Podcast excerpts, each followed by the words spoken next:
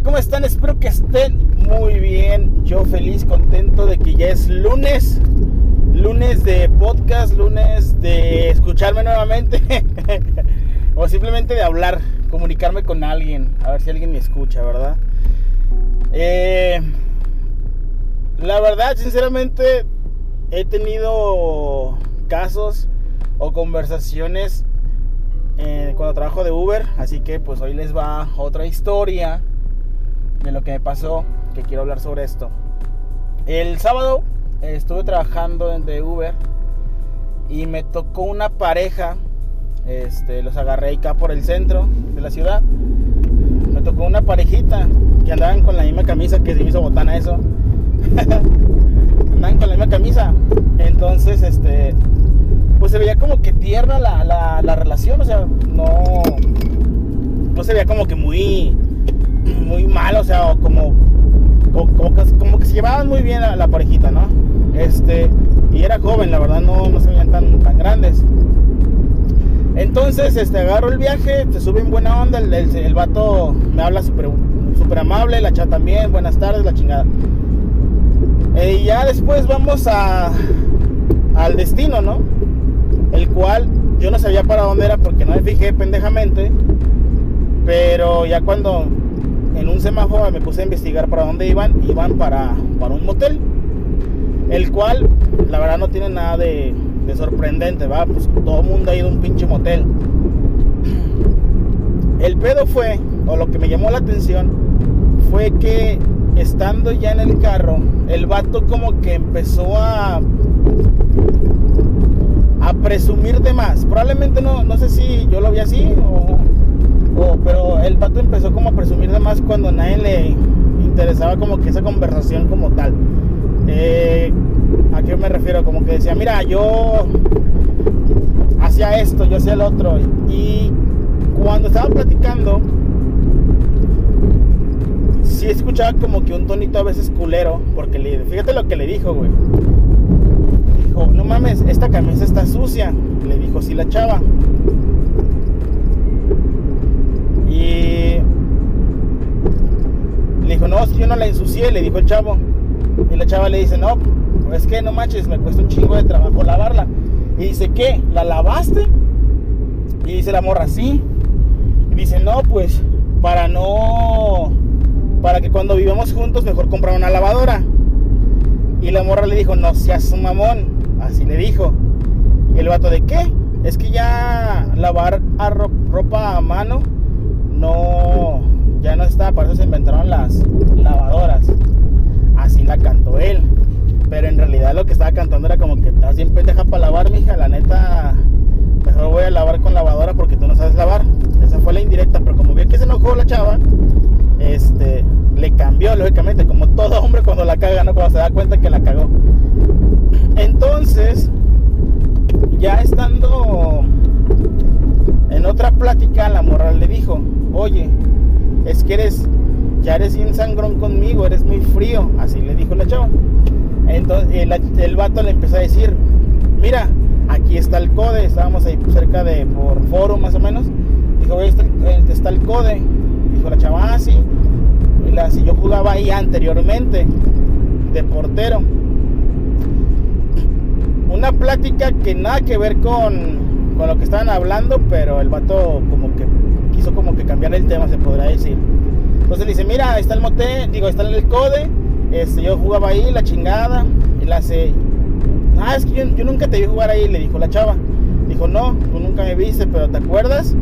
Cuando estaba en la final de tal lugar, o sea, no me acuerdo el lugar, de tal lugar, y no fuiste, y luego me llego a enterar de que estabas con el otro, así le dijo, güey. Y la morra, ¿y a qué viene eso? O sea, ¿a qué viene? No te entiendo, le empieza a, ¿para qué lo dices? La morra ya como que molesta. Y le dice, ¿por qué? Me preguntas que por qué soy frío. Por eso lo soy. Por eso. O sea, por eso se porta sangrón con ella. Por eso se porta culero con ella. Porque cuando estuvo con otro güey cuando estaba jugando fútbol él. Se quedó la morra callada y el vato le dijo, así que si me preguntas otra vez de por qué soy frío, por eso soy. Por lo que me hiciste. Así le contestó el vato. Después llegamos al motel. Este, el vato pidió una habitación con jacuzzi. Y de repente a los dos les cambió el semblante completamente. Como que. O sea, de estar como que tranquilos. Se pelearon un, un ratito. Luego, ya estando en el motel, como que se relajaron. Como que también, igual, no sé, la, la idea de coger enojados, como que no les pareció mucho, yo creo.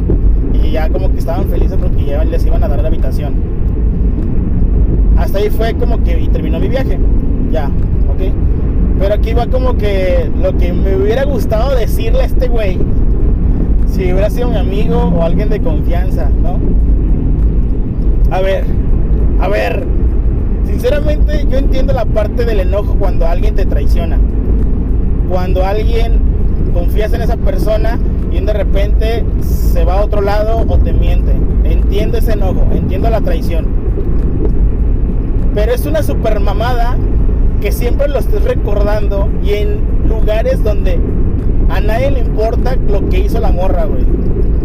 Si esa morra estuvo con otro güey y la perdonaste porque al final de cuentas estás con ella, ¿para qué madres estás echando en cara las cosas que hizo mal.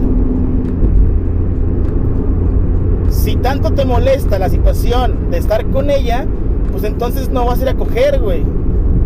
¿Cómo puede ser que nomás por ir a coger, ahora sí, ah, huevo, le hablas bonito, pero tomas te acuerda y te enoja? Pero cuando vas a coger estás feliz. O sea, es como súper descarado en esa parte. ¿Sabes qué? Sí quiero correr contigo, pero la verdad sigo enojado contigo. ¿Cómo, güey? A ver. Si estás enojado con ella, pues a la verga, le dejas hablar un rato, te recuperas de la traición, tratas de perdonarla al 100% y después sigues estando con ella, güey. Pero no vas y se lo recalcas al vato del Uber ni conoce a la morra y le causas pena ajena a la morra. La haces ver como una pinche facilota. Y luego todavía en un motel, güey. Cállate el hocico. Así de simple. No hables de más, güey. La neta. Ahora, en el otro lado. Por la morra, más que nada. La neta, entiendo muy, muy bien la parte de que la cagaste. Entiendo muy bien la parte de que, puta, no mames, no, sé, me equivoqué. O la verdad sí lo quería hacer, pero me arrepentí o no sé, o sea, la situación de, que le dijo al vato probablemente de que andaba con otro güey cuando este güey estaba jugando fútbol. Y aún así este güey te lo recalque, te lo, te lo te da chingue chingue. Al chile dices, no mames, a ver, ya te dije lo que pasó, ya te pedí perdón.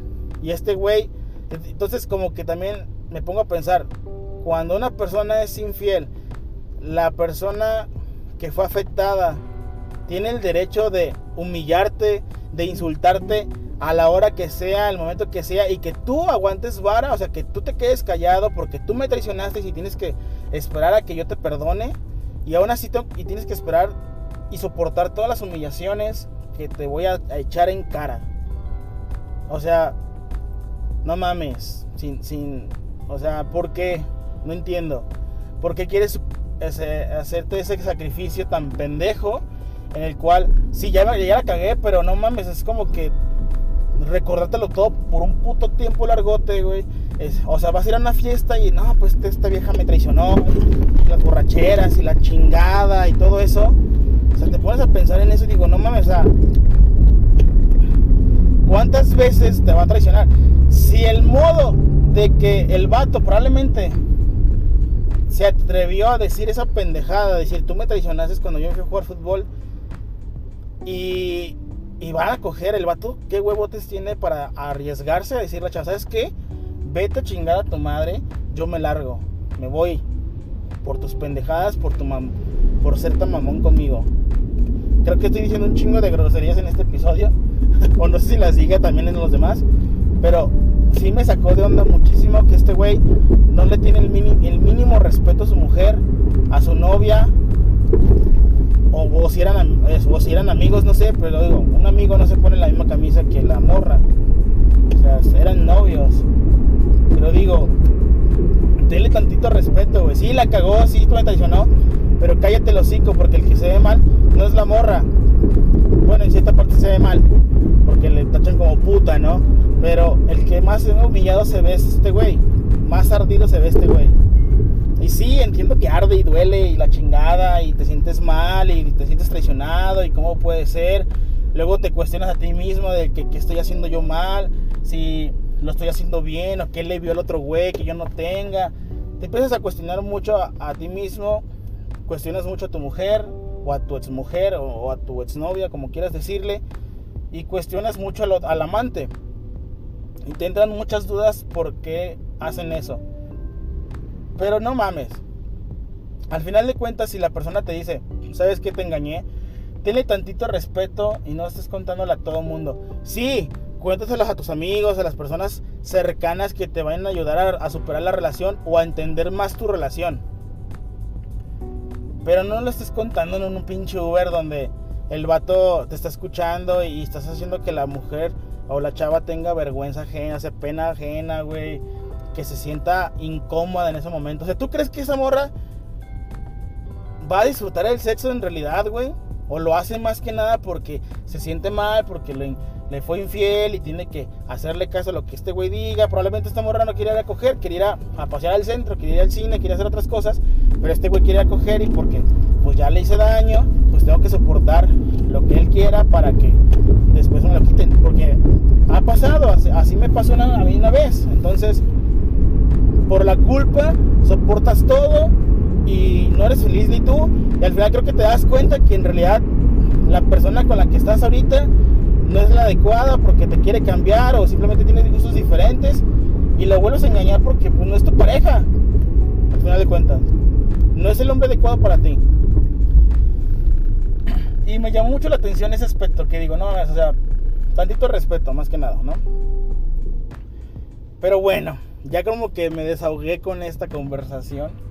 Así que yo sé que probablemente tú has sufrido alguna, algún engaño o probablemente has engañado. Entonces, creo que todos nos sentimos identificados con esta persona. El sentir el odio, la rabia y demás. Y también yo creo que han sentido la otra parte. Si fuiste infiel y te cacharon, el soportar todo el, quedarte callado porque al final de cuentas no quieres perder a esa persona. Pero ahí es ahí cuando viene la pregunta, el por qué lo hiciste, el por qué, por qué está ahí, esa espinita de por qué serle infiel, ¿no? Si tú dices, es que yo nunca he sido infiel y me dan ganas de ser infiel, entonces el problema sea tu pareja y no tú. Suena feo y suena como que los infieles están, los estoy defendiendo, pero en realidad no. Simplemente es como, ¿por qué existe ese pretexto de, de ser infiel? ¿Qué te hace falta en tu relación para que estés completo y no estés haciendo esas dagas? Simplemente. Pero ya, ya, ya, ya. Siento que me voy a alargar demasiado con esta conversación. Sin más que decir familia, espero que te haya gustado el episodio. A mí me encantan esos episodios, sinceramente los amo, porque conozco gente de todo tipo y de todos colores y de demás. Entonces, que tengan una excelente noche. Se lavan allá abajo. Bye.